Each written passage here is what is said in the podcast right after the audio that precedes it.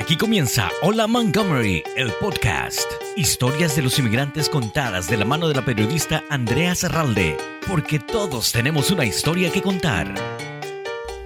Hola, bienvenidos a Hola Montgomery, el podcast.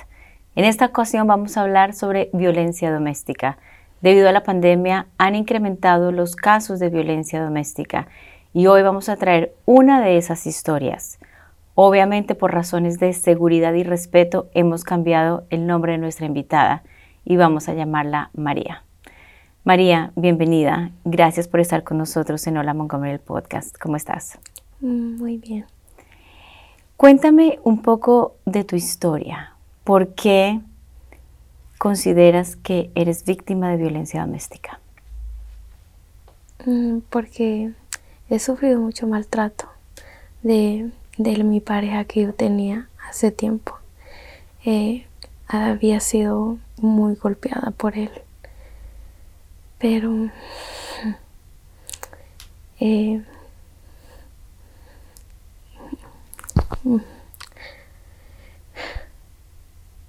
eh, he sabido ah, salir adelante con todo esto, pero es un poco difícil. ¿Te golpeaba físicamente? ¿Ese era el tipo de maltrato? ¿Hay maltrato verbal, físico, amenazas? ¿Qué tipo de abuso sentías tú físico? Físico, sí. ¿Y por qué te pegaba? A veces por, por muchas cosas que decía que yo hacía, yo no hacía nada mal. A veces llegaba del trabajo y algo estaba mal y llegaba, me golpeaba, me decía, ¿por qué hiciste esto? Porque esto no está bien, porque no lo haces bien y a veces las cosas estaban bien. Y él lo hacía nomás por, por estar maltratándome. Él me golpeaba por, a veces por, por la niña. Y decía la niña porque está así, a veces porque llegaba el trabajo y la comida no estaba hecha. Pero el trabajo de madre es muy difícil. Eh, pero eh, gracias a Dios he sabido salir adelante. ¿Por cuánto tiempo te golpeó? Teníamos dos años de relación.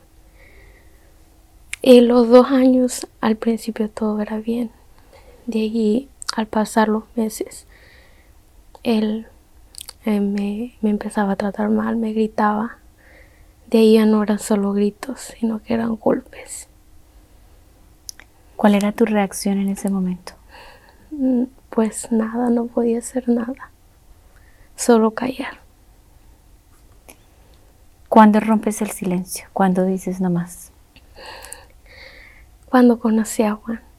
Eh, por medio de la iglesia.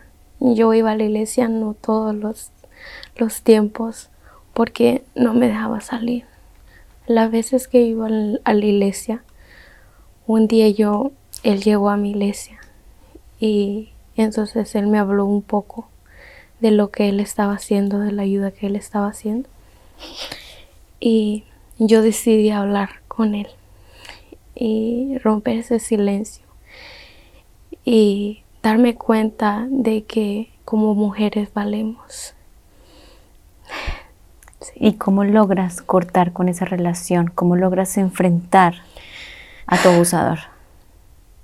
Pues es difícil porque eh, ahorita él ya no me busca porque yo me, me decidí mover de lugar, me decidí estar con mi madre y, ya no me busca.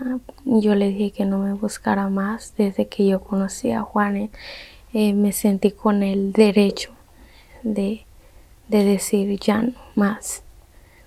Y decidí estar más con mi madre y mi hija. ¿Qué te hacía callar? ¿Cuáles eran tus miedos? ¿Por qué al primer golpe no lo eh. enfrentaste o no hablaste o no lo denunciaste? Porque me amenazaba, me amenazaba, me decía, si hablas le va a pasar algo a tu hija y a ti y a tu mamá. Y por miedo de que me le pasara algo a la niña y a mi madre decidí callar.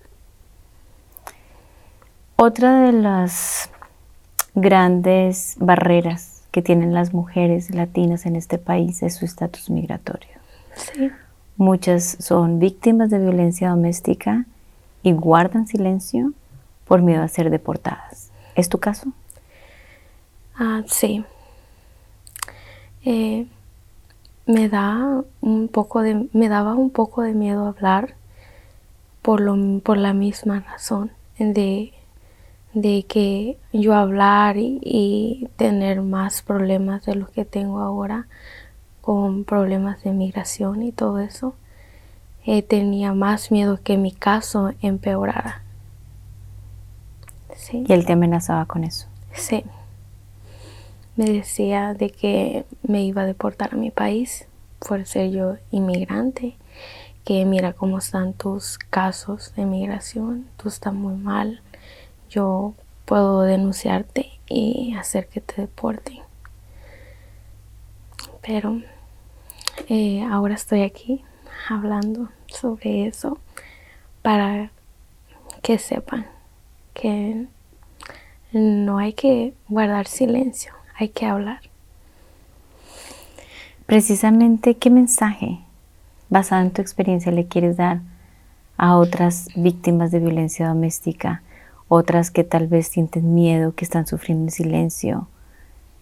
¿Qué les dices hoy tú a ellas después de lo que pasaste, saber que estás hoy aquí, que ya no eres más víctima de violencia, que tu vida ha cambiado? por haber roto ese silencio, ¿qué les dices a ellas?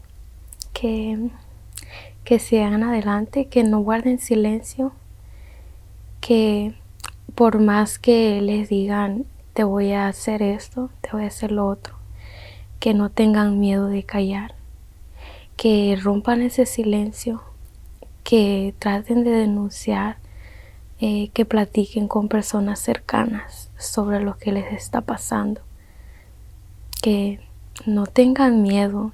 Eh, a mí me pasó. Y si yo pude, ellas pueden también. ¿A ti te dieron golpes físicos? Sí. ¿Sentiste alguna vez que tu vida estaba en peligro? Sí. Sí sentía el miedo. Mm, muchas veces él intentó acabar con mi vida. Tenía mucho miedo pero ese miedo se me, se me fue cuando yo conocí a Juan. Gracias a él es que yo estoy aquí ahora, hablando, rompiendo eso que, que como mujeres que pasamos el maltrato, mm, ya no, ya no podemos estar así, ya no más. ¿Sabes algo de la vida de esa persona, de tu abusador? Por el momento no. Ya no, ya no tengo contacto con él. No sé a dónde está. Mm, lo, lo que pasó entre nosotros, yo le dije, bloqueé a él, bloqueé su número para que ya no me pudiera mandar más mensajes de amenazas. Y ya no tengo más contacto con él, ya Tú tienes una hija de un poquito más de un año. ¿Qué le quieres enseñar a tu hija basada en tu experiencia? ¿Qué le vas a, enseñar en el transcurso de su vida para que ella eh, no vaya a ser víctima de violencia doméstica en el futuro? ¿Cuál es esa sensación de mensaje que le quieres dar a ella? Mm, pues yo le quiero dar a ella que, que ella vale como mujer. Ella tiene mucho valor. Y cualquier cosa que ella esté pasando, no guarde silencio. Que ella pueda platicar, ya sea con sus maestros, conmigo, que soy su madre. Que ella no pueda callar todo lo que pase en el futuro. Ella tenga la confianza eh, de, de hablar con personas, porque a veces eh, como mujeres que hemos sido maltratadas nos quitan eso, de no poder eh, hablar, callar. Eh, yo quiero enseñarle a ella de que eso no, eso ya no, como ya no más. Ella puede ser fuerte como lo es su madre. ¿Cuántos años tienes tú? Ah, voy a cumplir 20. Eres una persona muy joven que vino de Centroamérica cruzando la frontera, una situación que también es bastante difícil. Es decir, en tu corta vida, eh, una persona tan joven ya ha tenido que enfrentar muchas situaciones difíciles. Sí. De todas estas situaciones que, que te ha puesto la vida como lección, ¿cuál para ti ha sido la más dura? Le- yo creo que lo que pasé de pequeña, de estar como ver a mi madre que es, era golpeada por mi padre. Y eh, también fue duro de vivir yo eso con lo que por mi pareja. Porque yo pensaba que eso era muy normal porque de pequeña yo miraba como mi madre era maltratada. Y al llegar aquí y pasar por lo mismo, eso fue muy duro para mi vida.